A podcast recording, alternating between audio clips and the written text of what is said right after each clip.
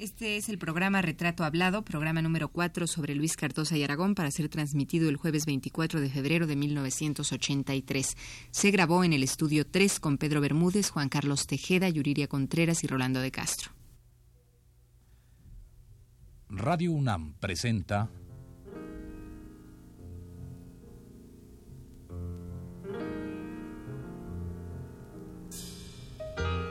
Retrato Hablado.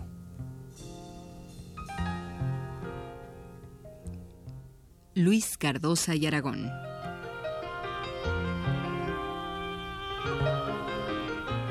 Un reportaje a cargo de Elvira García.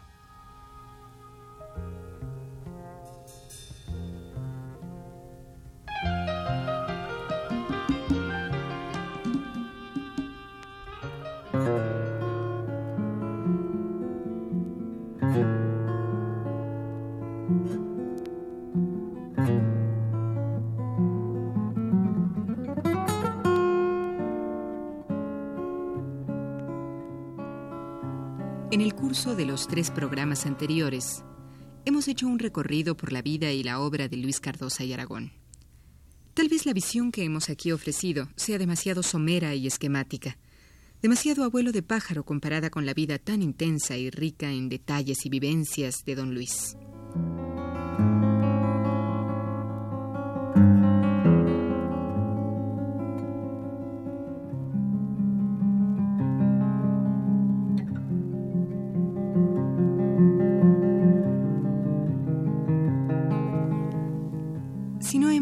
Fondo, por lo menos intentamos trazar los datos fundamentales de una larga y rica biografía, obra que posiblemente muy pronto el propio Cardosa nos dejará leer en su libro de memorias que está preparando. Por lo pronto, escuchémosle contar por adelantado parte del contenido de este libro.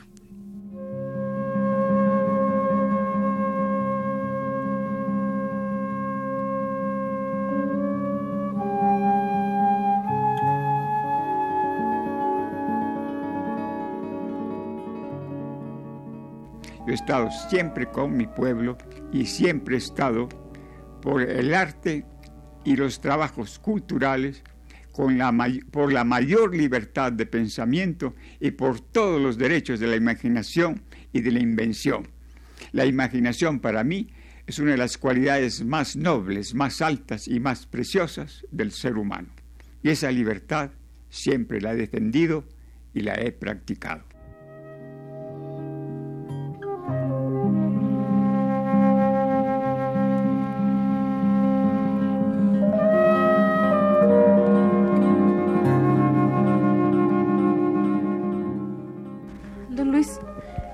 Que hablaba usted de Cárdenas, también recordé que, que en esta época la LEAR eh, pues ap- aparece y desaparece también, bueno, aparece de una manera clara, pero desaparece. Yo he conversado con algunos de los miembros de la LEAR y nunca me han sabido definir por qué desaparece.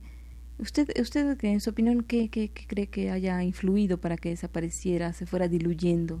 En este momento, Elvira, no recuerdo exactamente cuándo se fundó la LEAR y el Taller de Gráfica Popular. Se me mueven un poco las fechas, 34, 37.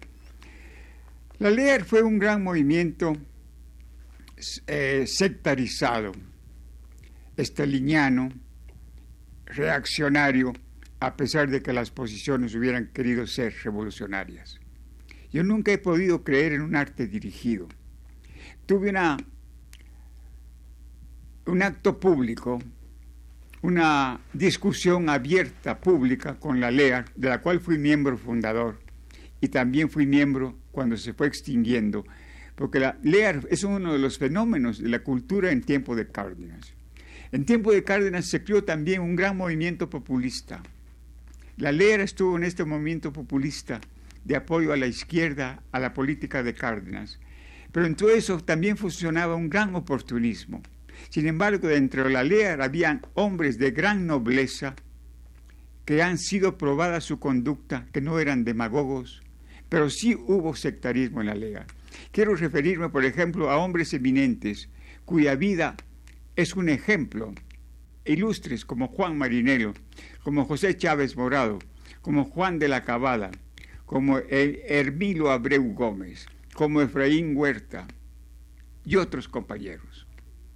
Sin embargo, yo tuve una polémica pública que se transmitió por radio, no habían televisiones, no habían grabadoras, y entonces en esas discusiones sobre principios del arte y la realidad o la sociedad, el arte social,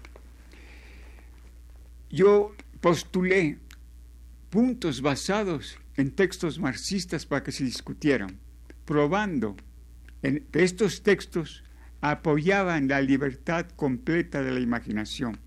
Sigo pensando en esos principios y sigo escribiendo en la misma línea de entonces. Creo que ese es el verdadero entendimiento de la lucha social y del trabajo del arte en la revolución. Sin libertad de la imaginación, con arte dirigido, no vamos a ninguna parte y no servimos a la revolución y no servimos a nuestros pueblos. Estos puntos los defendí en la LEA, en una sesión violentísima, violentísima. Se trataba de un linchamiento, de un pensamiento completamente extraño que ellos consideraban reaccionario, enemigo, cuando mi pensamiento era precisamente el revolucionario. No podían tomar las, chicas que estenógrafas tiraban el lápiz cuando yo hablaba. Yo reclamaba ante el público, ¿por qué no recogen mis palabras? Yo había pedido antes a la LEAR que esa discusión la publicáramos en volumen. Tengo la carta original, Lía la guarda, entre mis papeles más queridos, en que la LEAR dice que después de pensarlo bien, decidían no publicar la controversia de esa noche. Yo estoy seguro de que no me batieron, porque mi posición era correcta como se ha ido aclarando y demostrando con el tiempo. Mi posición sigue siendo la misma y creo que este punto está bastante aclarado y que yo estuve en lo correcto.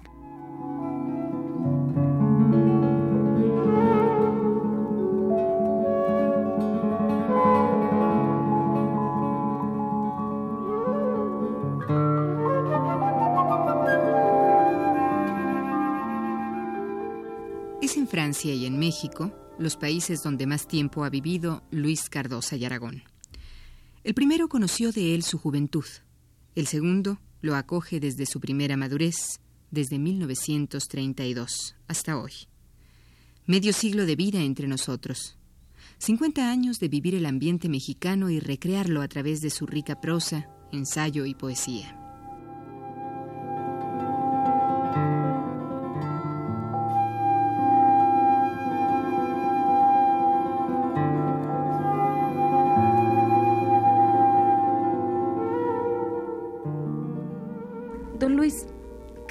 Que esta discusión que se suscitó en la LEAR, o sea, esta exposición que de alguna manera fue rechazada, haya motivado que usted tenga, tenga hasta la fecha o haya tenido en ese tiempo enemigos? No sé si es una pregunta muy, pues no sé, a boca de jarro, usted dígame. Yo quiero profundamente a mis enemigos. Yo tengo por ellos verdaderamente admiración. Los que no coinciden con mi pensamiento enriquecen el mío. Yo soy absolutamente respetuoso de las ideas de los demás. Y creo, respondiendo a su pregunta sobre cómo se disolvió la ley, que la interrumpimos por la exposición que yo hice sobre esa sesión, es que al terminar el periodo de Cárdenas, la situación del apoyo a los movimientos revolucionarios como la LEAR desapareció y las chambas desaparecieron.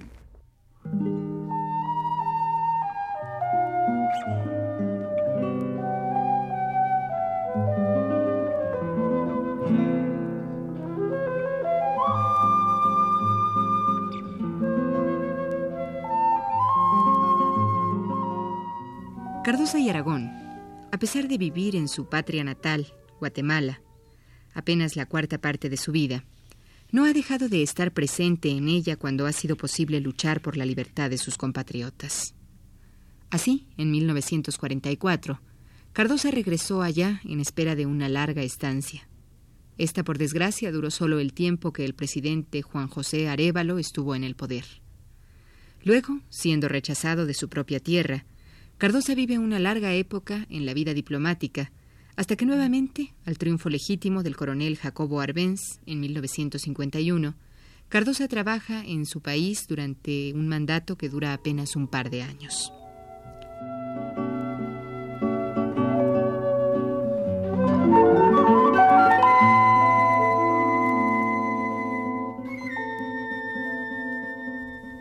Casi a partir de este último intento democrático, Cardosa y Aragón vive permanentemente en México, con viajes esporádicos a Cuba y otros países. Es a partir de estos tiempos que nace el libro Guatemala, las líneas de su mano, del que hablamos ya en el primer programa de esta serie.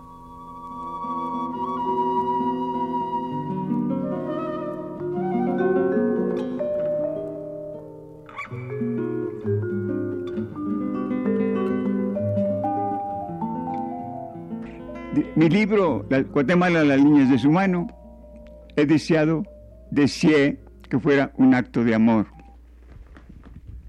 ¿Cree usted que lo logró? Eso no lo diría yo, sería la crítica la que podría decir que logré en ese libro. Yo pensé en un retrato de cuerpo entero de mi pueblo y de la naturaleza maravillosa de Guatemala. Bueno, maestro, cambiemos un poquito de tema y vayamos a, a Guatemala nuevamente en 1944, cuando usted regresa, eh, creo que a través de un, helicóptero, un avión, una avioneta que le había facilitado, me parece, Lázaro Cárdenas. Eh, regresa usted a su tierra para colaborar con el presidente Juan José Arevalo. ¿Qué puede usted eh, decirnos de, estos, de esta época? Yo cruzo la frontera, en efecto, al segundo día de haber estallado en Guatemala un, movimiento democrático revolucionario, después de la dictadura de 14 años de Jorge Ubico, general Jorge Ubico. Es un avión que nos da el señor general Cárdenas y bajamos en Tapachula. Luego, la parte de esto lo encuentro en el primer capítulo de Guatemala, las líneas de su mano. Llego a Guatemala, me pongo a trabajar, impulso la revista de Guatemala y encuentro un país como ya sabía que estaba, sumamente atrasado.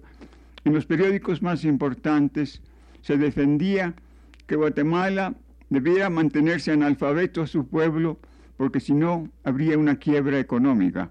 Y está el refrán muy conocido en Guatemala que indio que sabe leer es indio malo. Don Luis, tengo la impresión de que de alguna manera el trabajo que usted realiza, el trabajo cultural y político que usted realiza en su país, es, eh, eh, empieza a crear una serie de conflictos y me parece que, esa es una opinión, que sus nombramientos después en Chile y en Colombia son una manera de alejarlo de su tierra. Bueno, en el país tan atrasado que yo encontré, cualquier posición, yo pienso por ejemplo en Alfonso Reyes llegando a Guatemala en 1944, hubiera sido anarquista por su amor a la cultura. Yo traté de impulsar la cultura de Guatemala, hice todo lo posible en ese terreno y en eso se centró mi, mi trabajo. Pero cualquier impulso hacia la cultura parecía que era una cosa violentar porque era un país atrasado, dormido, pero nos estrenamos en, en Revista de Guatemala con nada menos que con Juan Ramón Jiménez y en los números siguientes, y creo que en el mismo número uno, Alfonso Reyes, Moreno Vía, las grandes firmas internacionales. Una revista puramente literaria para subir la cultura, pero eso mismo ya era sospechoso en el medio tan atrasado que teníamos en Guatemala y que explica las dictaduras, la injusticia social y toda la secuela de males que estamos viendo ahora que ensangrienta Centroamérica y en particular quiero referirme a mi país, en Guatemala, tenemos dictaduras desde que nacimos de la independencia, con la sola excepción de 10 años, del 44 al 54, en que tuvimos dos gobiernos democráticos, popularmente electos, Juan José Arevalo y Jacobo Arbenz.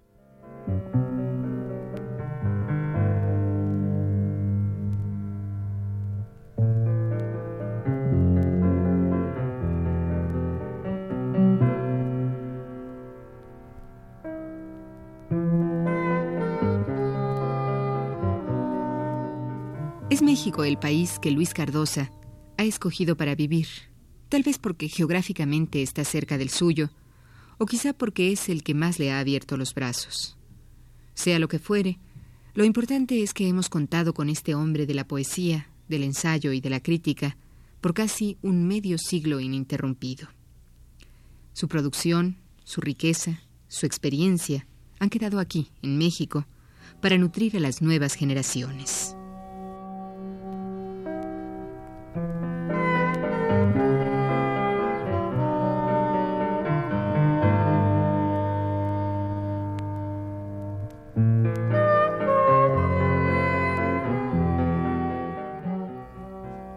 Que usted eh, siempre luchó por quedarse en su patria y sin embargo tuvo que salir a andar errando en distintos países. ¿Esto le ha creado algún malestar personal? ¿Una inquietud? ¿Una cosa triste? De hecho, yo he vivido más de la mitad de mi vida fuera de mi país.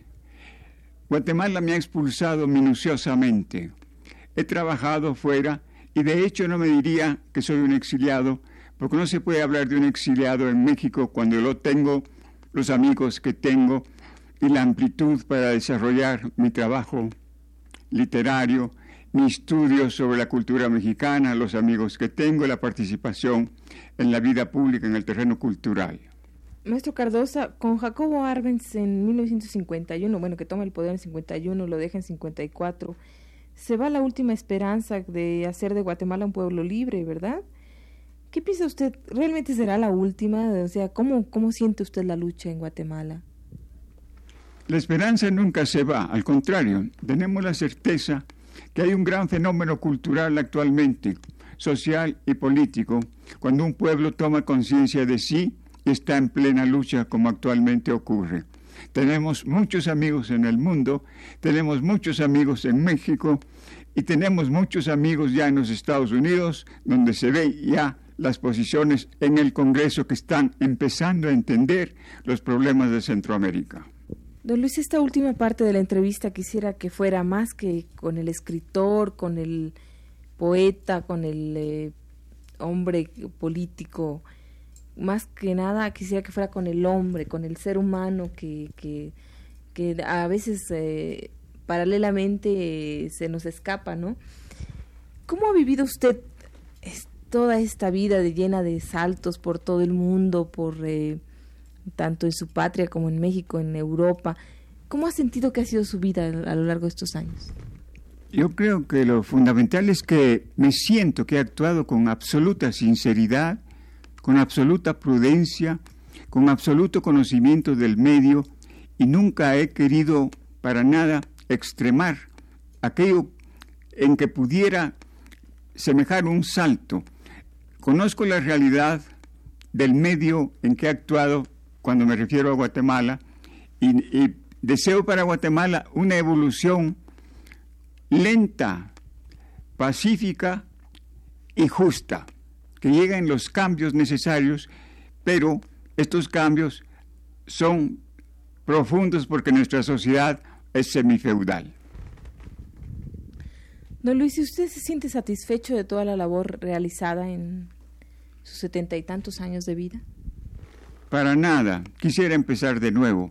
Desprecio todo lo que he hecho, menos mi fervor por mi país, mi cariño a México y mi agradecimiento a México y deseo que algunas de las páginas que he escrito sobre México sirvan de algo o valgan algo.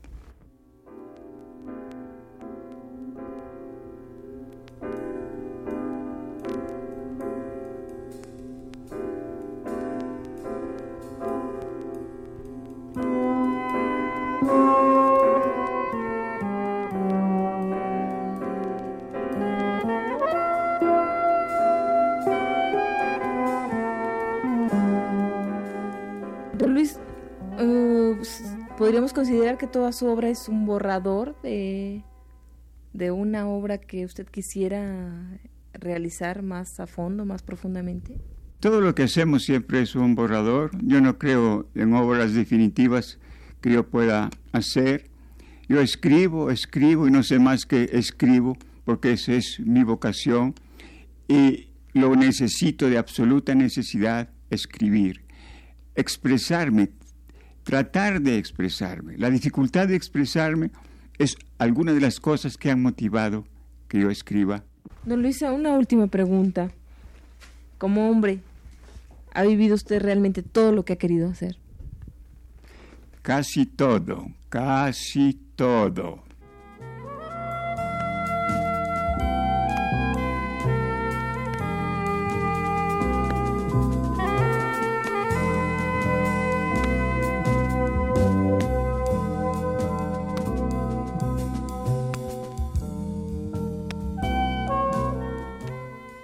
Para concluir este último programa, dedicado a Cardosa y Aragón, queremos dejarle a usted, amable auditorio, con su prosa, entresacada de su obra Dibujos de Ciego, publicada en 1969, dedicada a la compañera de su vida, Lía.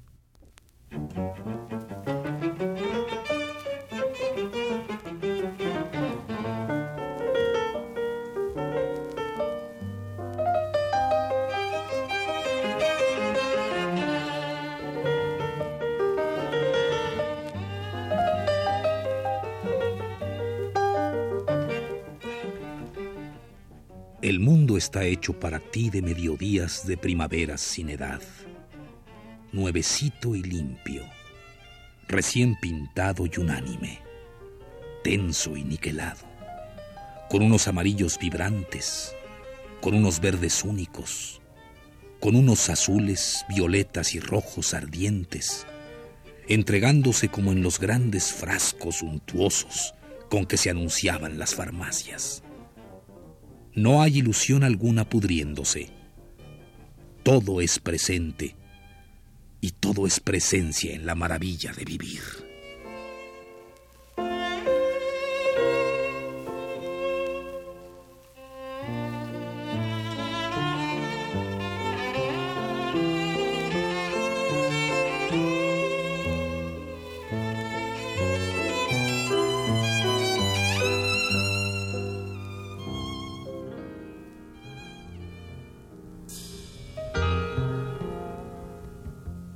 Radio UNAM presentó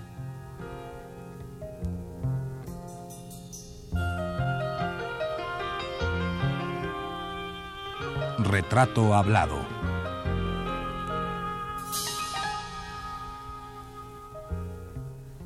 Luis Cardosa y Aragón.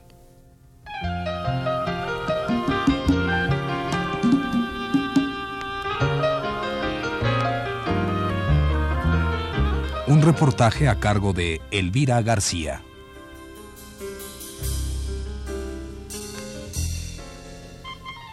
Realización técnica de Pedro Bermúdez y Abelardo Aguirre. Voces de Rolando de Castro y Yuriria Contreras. Fue una producción de Juan Carlos Tejeda para un programa de Elvira García.